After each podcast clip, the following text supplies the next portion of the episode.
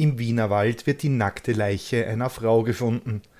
Ihre Brüste sind mit Bissspuren übersät, doch die Ermittlungen der Polizei führen ins Nichts. Erst als ein Jahr später erneut eine Tote gefunden wird, kommt der Fall ins Rollen. Das ist die Geschichte vom Waldläufer.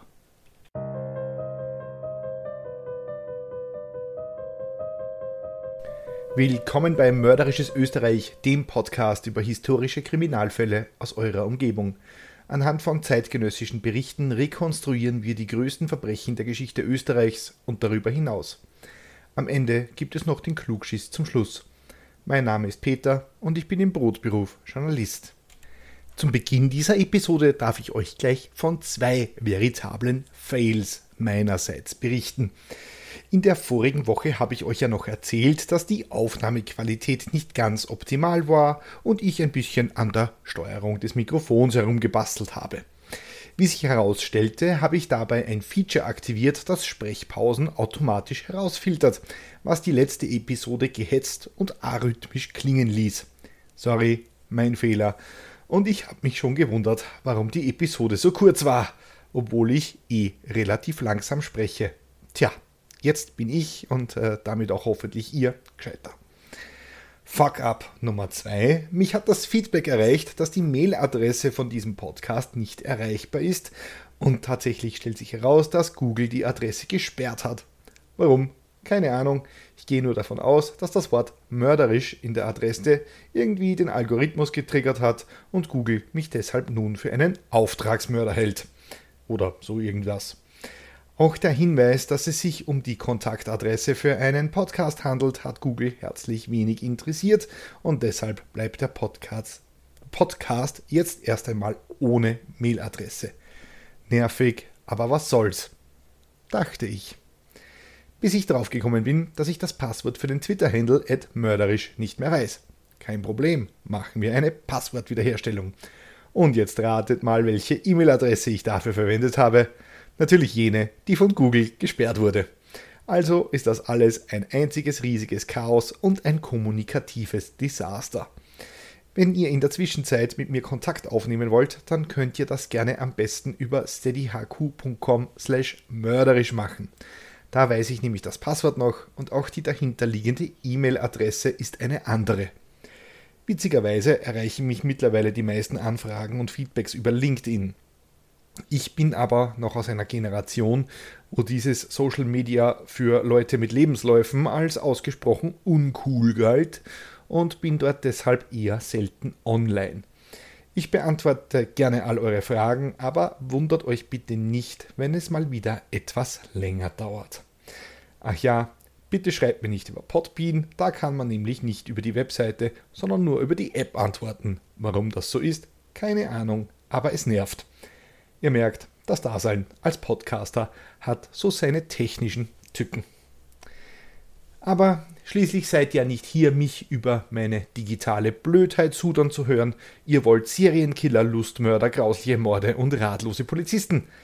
Wie gut, dass unser heutiger Fall genau das alles bietet. Hurra! Es geht nämlich um den Waldläufer.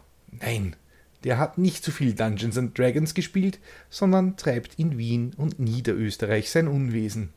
Er verschleppt Frauen in den Wald, erwürgt sie, vergeht sich an ihren Leichen und verstümmelt ihre Körper. Seine Laufbahn als Mörder endet dank damals neuer Kriminaltechnik, der forensischen Odontologie, der forensischen Zahntechnik. Aber mehr dazu im Klugschiss zum Schluss. Die Tote im Wald. Es ist der 22. Mai 1934. Die Sonne scheint über Wien und wer an diesem Dienstag Zeit hat, der entflieht der Stadt so gut es nur irgendwie geht. Und wohin geht, geht der Wiener? Na, in den Wienerwald. Für alle, die das nicht kennen, der Wienerwald ist sowas wie das Naherholungsgebiet der österreichischen Hauptstadt und erstreckt sich bis weit nach Niederösterreich hinein. Der Wienerwald ist ein bisserl bergig und von Wanderwegen durchzogen. Und praktischerweise liegen ringsumher zahlreiche Weinbaugegenden und damit auch jede Menge Heurige, also Weinlokale, in denen sich der Wanderer stärken kann. Dort gibt es einen viertelweißen Spritzer, also Weißwein mit Wasser, eine Bretteljausen mit Speck, Krähen und frischem Brot. Eine, ein super entspannter Ausflug also. Aber nicht so an diesem Dienstag, dem 22. Mai 1934. Da fliegt nämlich die Eingangstür der Polizeistation in der Neuwaldecker Straße am Stadtrand von Wien auf. Herein stürzt ein verschwitzter Mann, ein Taxifahrer namens Ferdinand Gruber. Der war mit seinem Sohn eben auf einem dieser gemütlichen Ausflüge, als er im sogenannten Michaelerwald nahe einem Rastplatz bei der Geroldgasse eine eigenartige Entdeckung machte. Hinter den dort aufgestellten Parkbänken sah er im Dickicht eine blaue Schürze hervorblitzen. Neugierig ging der Taxifahrer nachschauen und fand daneben ein schwarzes Kleid aus Seide. Das zog er vorsichtig weg. Darunter lag der Körper einer Frau, aus den Augenhöhlen war Blut ausgetreten, am Hals waren blutunterlaufene Würgemale zu sehen. Die Brüste waren mit Bisswunden übersät und im Genitalbereich wurden der Toten zahlreiche Schnitt- und Stichwunden zugefügt. Ferdinand lief zur Polizei, die war gute 20 Fußminuten entfernt. Sein Sohn, der wartete währenddessen am Tatort. Und die Polizisten in der Neuwaldecker Gasse, die alarmierten sofort das Wiener Sicherheitsbüro also die Kriminalpolizei. Mit von der Partie war der Gerichtsmediziner Anton Werkgartner, der als einer der führenden Gerichtsmediziner damals galt und die damals führende Wiener Schule der Kriminalistik maßgeblich mitgestaltete. Merkgartner war leider auch ein glühender Nazi, was aber seiner Karriere nicht geschadet hat. Der Gerichtsmediziner stellt vor Ort rasch fest, dass die Frau erwürgt wurde. Die, die Bisswunden an den Brüsten und die Stich- und Schnittverletzungen im Genitalbereich wurden ihr erst nach dem Tod zugefügt. Gestohlen wurde nichts, denn die Geldbörse des Opfers war noch da und enthielt einige wenige Münzen. Viel zu holen war bei der Frau nicht. Aber die Ermittler fanden dabei noch etwas anderes, nämlich eine sogenannte Dienstkarte, also eine Art Ausweis der Toten, Demnach handelte es sich um die 37-jährige Näherin Hermine Stockinger. Auch ein Taschentuch mit den Initialen HS für Hermine Stockinger wurde bei der Toten gefunden. Damit waren sich die Ermittler sicher, dass sie ihre Identität festgestellt hatten. Außerdem wurde am Tatort noch eine Brille mit Nickelrand gefunden, die vermutlich dem Täter gehörte. Die Ermittlungen eine genauere gerichtsmedizinische Untersuchung bestätigte den ersten Verdacht. Hermine Stockinger wurde getötet, bevor ihr die Verletzungen zugefügt, zugefügt wurden und dass sie noch nicht lange tot sein konnte. Sie wurde wohl noch in der Nacht von 21. auf 22. Mai 1934 umgebracht. Außerhalb des Seziersaales gingen die Ermittlungen ebenfalls weiter. Und mehr über Hermine herauszufinden, war gar nicht besonders schwer. Sie lebte gemeinsam mit ihrer Schwester in der Palitzgasse. Die Nachricht vom Tod ihrer Schwester wurde ihr von der Polizei überbracht, woraufhin die Frau zusammenbrach, wie es in zeitgenössischen Berichten heißt. Als sie sich wieder gefangen hatte, sagte ihre Schwester aus, dass Hermine zahlreiche Männerbekanntschaften pflegte. Die 37-Jährige war früh verwitwet. Ihr Ehemann arbeitete beim Traktorenhersteller Wachalowski und hatte ein gutes Einkommen. Doch er starb früh und Hermine musste sich als Näherin über die Runden bringen. Sie ging abends gerne feiern und war oft spät nachts noch unterwegs. Auch dass sie eine Nacht auswärts verbrachte, war für sie nicht ungewöhnlich, weshalb die Schwester auch nichts Böses ahnte, als Hermine in der Nacht des 21. Mai 1934 gegen 21 Uhr abends noch einmal ausging und nicht mehr nach Hause kam. Sie war vorher noch beim Friseur gewesen und hatte sich die Dauerwelle neu machen lassen als sie das Haus verließ. Außerdem hatte sie ihr bestes Kleid angezogen. Aus schwarzer Seide war das. Die Schwester konnte den Ermittlern auch einige Namen von Männern nennen, mit denen Hermine gerne um die Häuser zog. Außerdem gab es noch zahlreiche Hinweise aus der Bevölkerung, die Hermine am Abend ihres Todes mit verschiedenen Männern gesehen haben wollen. Die wichtigsten Hinweise schienen dabei die Bissspuren auf Hermines Brüsten zu sein.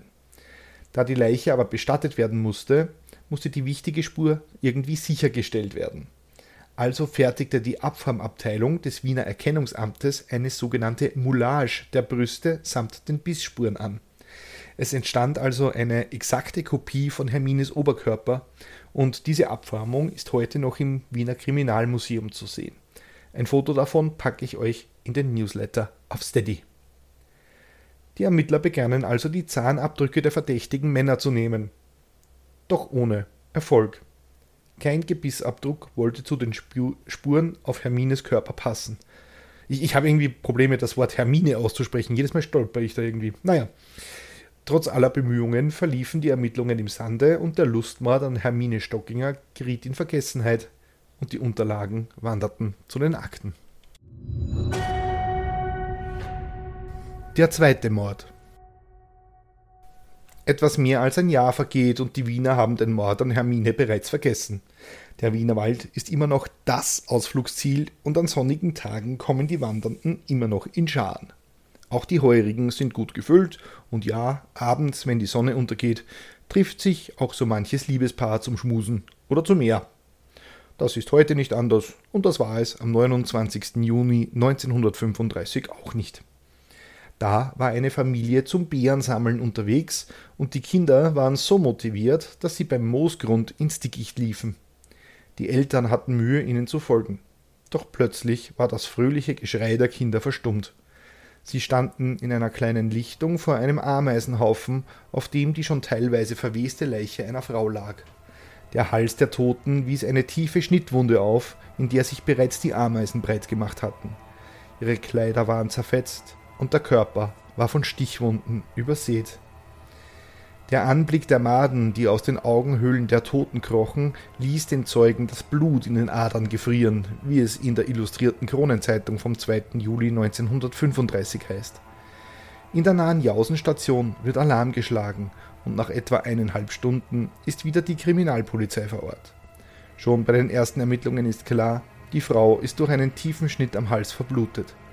Am Rücken und an den Schultern hat sie zahlreiche Stichwunden, die aber nicht allzu tief sind und garantiert nicht zum Tod geführt haben.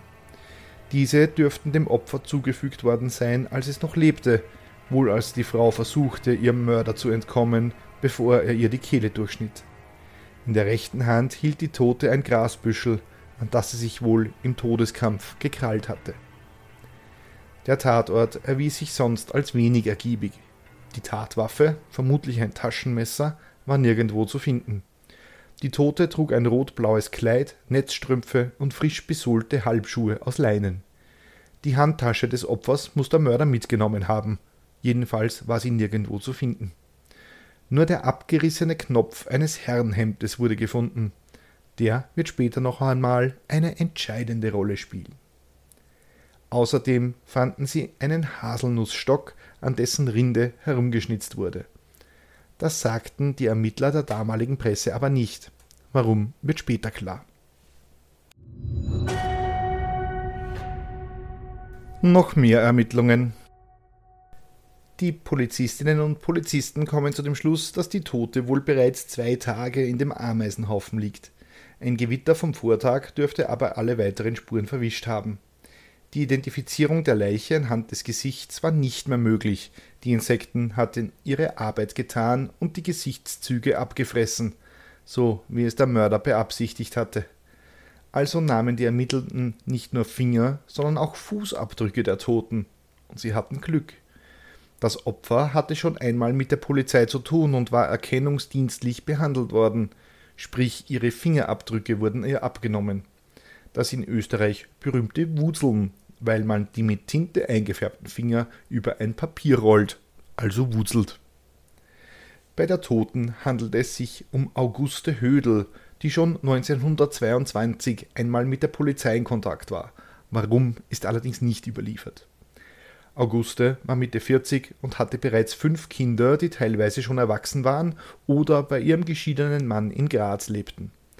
Auguste war eine sogenannte Bedienerin in einem Gasthaus also eine Reinigungskraft. Sie lebte in der Frauenfelder Gasse in Hernals in Wien, also ganz in der Nähe der ersten Toten im Wienerwald, Hermine Stockinger. Aber auch sonst hören die Parallelen zwischen den beiden Frauen nicht auf. Beide galten als lebenslustig, was damals so viel bedeutete, wie die beiden hätten sich gerne mit fremden Männern herumgetrieben. Auguste ging ebenfalls gerne aus und feierte bis spät in die Nacht. Am Abend vor ihrem Verschwinden hatte sie noch zu ihrer Vermieterin gesagt, dass sie endlich einen Mann gefunden hat. Als sie in der Nacht aber nicht mehr nach Hause kam, erstattete die Vermieterin eine Vermisstenanzeige. Die Vermieterin kannte zwar den Namen des Herrn nicht, konnte aber eine genaue Personenbeschreibung abgeben. Es handelte sich um einen, um einen hageren und auffällig großgewachsenen Mann Mitte 20 mit dem damals modischen schmalen Schnauzbart. Ihr wisst schon, so ein Hitlerbärtchen.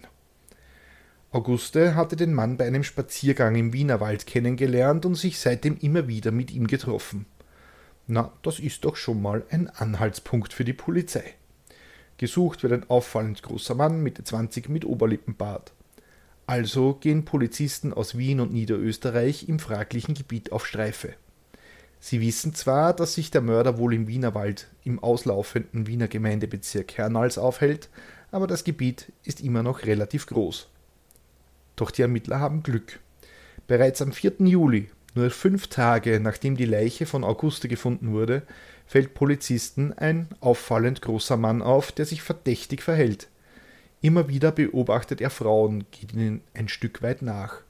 In der Alszeile in Hernals klicken die Handschellen und die Beamten nehmen den Verdächtigen fest. Bei dem Festgenommenen handelt es sich um Josef Holler, einen arbeitslosen Hilfsarbeiter. Der Verdächtige. Was die Polizisten noch nicht wissen, sie haben einen Volltreffer gelandet. Doch noch ist die Beweislage äußerst dünn. Wie soll man Holler mit den zwei Lustmorden in Verbindung bringen? Der leugnet nämlich alles. Also wird die Wohnung Hollers durchsucht und die Ermittler finden mehrere Haselnussstöcke mit Schnitzereien, so wie am Tatort bei Auguste Hödel. Das war deshalb so auffällig, und das haben sie auch der Presse nicht gesagt, eben um den Täter nicht zu warnen. Aber Holler redet sich heraus. Er sei, seit er seinen Job verloren hat, darauf angewiesen, Beeren und Pilze im Wienerwald zu sammeln und zu verkaufen, um sich mehr schlecht als recht über Wasser zu halten. Die Stöcke benutze er, um besonders lohnende Fundstellen zu markieren. Das ist also maximal ein Indiz, denn Holler war bei weitem nicht der einzige Arbeitslose, der Beeren sammelte, um über die Runden zu kommen. Holler bezeichnet sich wegen dieser Tätigkeit selbst als den Waldläufer. Die Ermittler finden aber noch mehr in der Wohnung des Verdächtigen. So hing im Schrank ein Hemd, auf dem ein Knopf fehlte. Erinnert ihr euch an den bei Auguste gefundenen Hemdknopf? Er passte genau. Jetzt muss Holler zugeben, dass er August zumindest kannte. Mit dem Mord will er aber nichts zu tun haben. Erst als die Ermittler die Tatwaffe, ein Taschenmesser, präsentieren, gesteht er, Auguste umgebracht zu haben.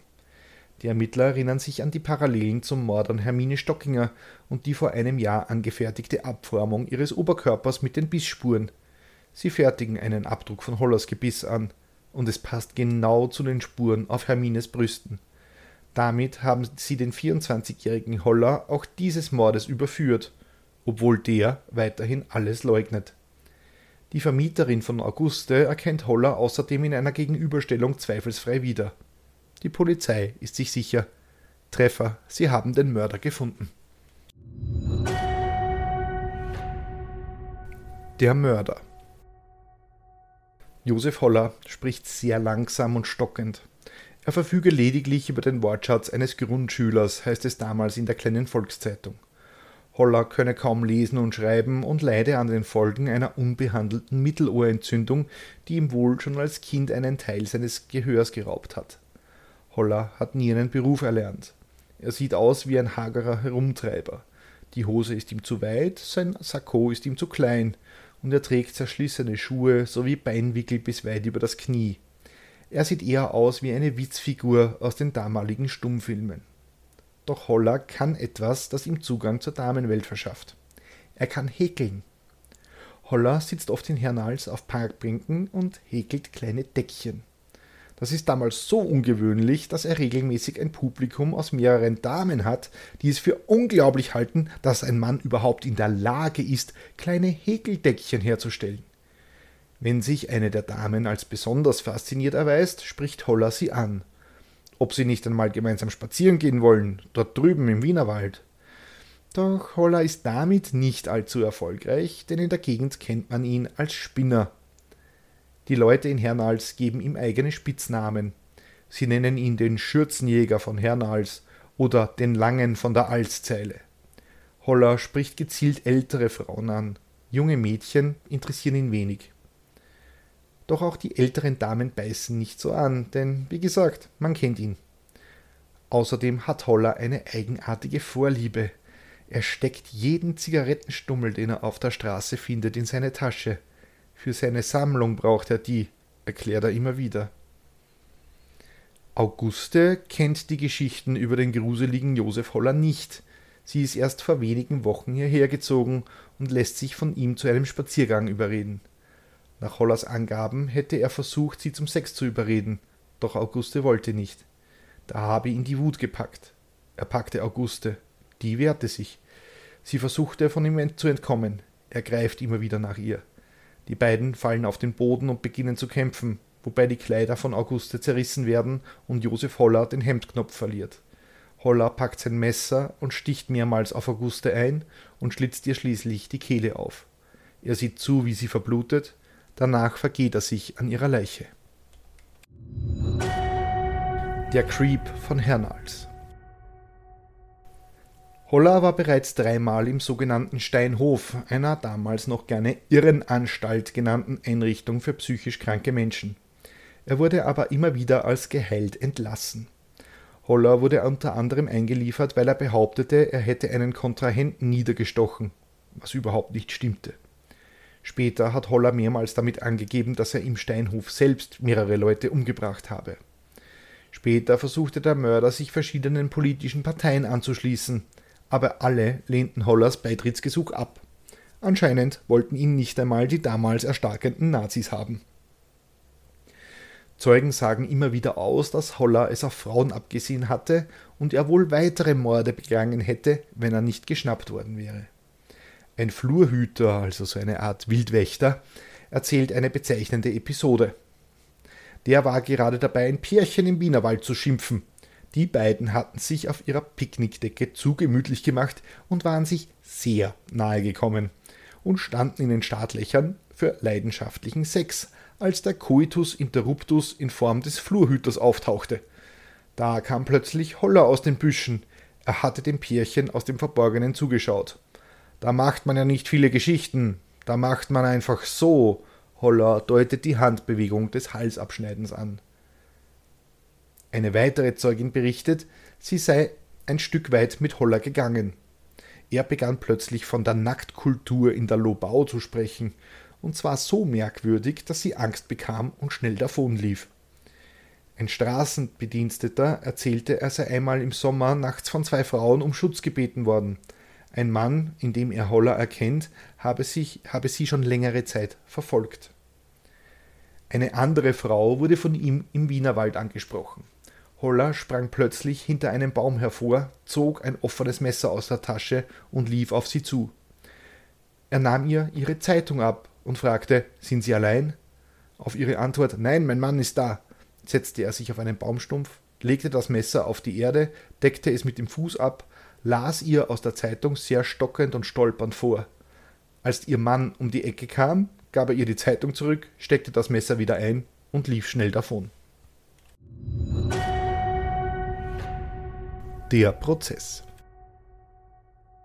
In dem aufsehenerregenden, schwieriges Wort, in dem aufsehenerregenden Prozess gegen Holler dreht sich alles um die Indizien und um Hollers geistigen Gesundheitszustand. Der Angeklagte hatte in der Untersuchungshaft versucht, Visionen vorzutäuschen, um als unzurechnungsfähig zu gelten. Affen, Raubkatzen und Giraffen hätten ihn besucht, schrieb er damals dem Psychiater mit der Bitte, der Herr Professor möge ihn befreien. Halten Sie sich für normal? fragte der Staatsanwalt. Holler zuckt mit den Achseln. Ein bisserl bin ich schon beieinander. Auf Deutsch, ein bisserl bin ich schon beieinander. Also ein bisschen ist er schon krank, meint er damit. Das psychiatrische Gutachten ergibt aber keine Sinnesverwirrung, wie es damals hieß. Der, der Staatsanwalt verglich Holler mit einer reißenden Bestie, die es so nicht einmal im Tierreich gebe. Auch das zeigt schon die Denke der damaligen Zeit. Die Geschworenen sehen die Schuld Hollers als erwiesen an und am 19. Februar wird er des gemeinen Mordes für schuldig befunden und zum Tod durch den Strang verurteilt. Das Urteil wird aber später in lebenslangen Kerker abgewandelt. Die Begründung? Der Verurteilte sei geistig minderwertig. Holler sollte nie wieder in Freiheit kommen. Er starb Jahre später in der Haft. Klugschiss zum Schluss. Zahnabdrücke, Moulagen und die Wiener. In unserem heutigen Fall war viel von Zahntechnik und Abformungen in der Kriminalistik und die Wiener Schule die Rede. In den ersten drei Jahrzehnten des 20. Jahrhunderts genoss die Wiener Schule der Kriminalistik Weltruf. 1902 wurde beim Erkennungsdienst die Daktyloskopie, also das Fingerabdruckverfahren zur Identifizierung von Personen eingeführt. 1909 präsentierte das Erkennungsamt in Wien die erste Folie zur Abnahme und Fixierung von Fingerabdruckspuren. 1924 wurde das Kriminalistische Institut gegründet, an dem sich Richter, Staatsanwälte und Kriminalisten ausbilden ließen. Damals genossen die Ermittlerinnen und Ermittler in Wien weltweiten Ruf. Sie waren nämlich unter den ersten, die diese Zahnabdrücke zur Überführung von Tätern einsetzten. Gerade bei Sexualdelikten sind Bissspuren keine Seltenheit. Ein Abstand der Eckzähne von mehr als 3 cm lässt meistens auf ein Erwachsenengebiss schließen. Bissfunden von Tieren müssen außerdem ebenfalls ausgeschlossen werden. Die Einzigartigkeit des menschlichen Gebissabdrucks ist aber bisher unbewiesen, gilt also vor Gericht nicht mehr. 1881 brannte das Wiener Ringtheater Darüber haben wir in der vorigen Episode über den Opernmord schon geredet. Damals starben knapp 400 Menschen. Da die Leichen nicht mehr anders zu identifizieren waren, wurden sie erstmals anhand ihrer Zähne untersucht und die Methode der Erkennung mittels Zahnstellung war geboren. Dieses Ereignis legte auch die Grundlage für die Wiener Schule der Kriminalistik. Im heutigen Fall spielte auch eine Moulage, also eine Abformung eines Körperteils, eine Rolle. Diese wurden vor allem in der Medizin eingesetzt, um Krankheitsbilder zu beschreiben. Die Abformungen wurden aufwendig von Hand bemalt, um den Farbton möglichst realistisch wiederzugeben. So gibt es etwa Moulagen von Geschwüren, Haut und Geschlechtskrankheiten. Die Wiener Kriminalisten liehen sich diese Technik von der Medizin aus und konnten somit unter unseren heutigen Fall lösen. Moulagen wurden übrigens hauptsächlich von Frauen angefertigt, gerieten aber in Vergessenheit, als die Farbfotografie immer besser wurde. Heute sind alte Moulagen sowas wie historische Relikte und immer noch sehr geschätzt. Denn sie zeigen oft noch Krankheiten, die es heute nicht mehr gibt, wie etwa die Spätform der Syphilis, die Hauttuberkulose oder die Pocken. Oder eben in unserem Fall die Abformung des Oberkörpers von Hermine, den könnt ihr immer noch im Wiener Kriminalmuseum anschauen. Und das war sie auch schon wieder, die 41. Episode von Mörderisches Österreich. Wahnsinn, wie die Zeit vergeht. Wenn euch die Folge gefallen hat, könnt ihr mir auf steadyhq.com slash mörderisch einen Euro in den Hut werfen, worüber ich mich sehr freue. Aber nicht nur das, ihr haltet hier die Server am Laufen. Danke an Andrea, Ralf, Dagmar, Sarah, Mechthilde, Sigi, Nathalie, Eva, Bianca, Björn, Heidi, Elisabeth, Patricia und Alexandra, die diesen Podcast bereits unterstützen. Auf Steady könnt ihr Mittäter oder Mittäterin werden. Keine Sorge, die ersten 30 Tage sind völlig kostenlos und ihr erhaltet die aktuelle Folge immer einen Tag früher als alle anderen, also am Freitag um 8 Uhr früh. Wenn ihr auf Steady den Newsletter abonniert, der kostet übrigens gar nichts, bekommt ihr noch Bonusmaterial zu den Fällen. Diesmal sind es Bilder unseres Täters und ein, naja, eine Zeichnung aus der illustrierten Kronenzeitung von einem der Opfer. Und die versprochene Abformung des Oberkörpers. Wenn ich mir etwas wünschen darf, dann wäre das Feedback zu den Episoden in Form von Reviews auf Spotify, Apple Podcasts und überall, wo ihr Podcasts bewerten könnt. Und wenn ihr diese fünf Sterne anklickt, das wäre überhaupt ganz großartig. Das hilft nämlich der Reichweite und zweitens kann ich die Show hier nur mit eurer Hilfe besser machen. Wenn ihr mir persönlich Feedback geben oder mir Hinweise über einen Fall geben möchtet, dann nutzt bitte die Nachrichtenfunktion unter steadyhq.com slash mörderisch. weil, wie ich eingangs erwähnt habe, das mit den Mail- und Twitter-Adressen hat technisch nicht so funktioniert, wie ich mir das vorgestellt habe. Aber ja gut. Die nächste Folge erscheint regulär am Samstag, jeden zweiten Samstag, auf Spotify, Amazon, Apple, TuneIn, iHeartRadio, Podvine, Player FM und überall sonst, wo ihr Podcasts hören könnt. Vielen Dank fürs Zuhören. Pussy, Baba und bis in zwei Wochen.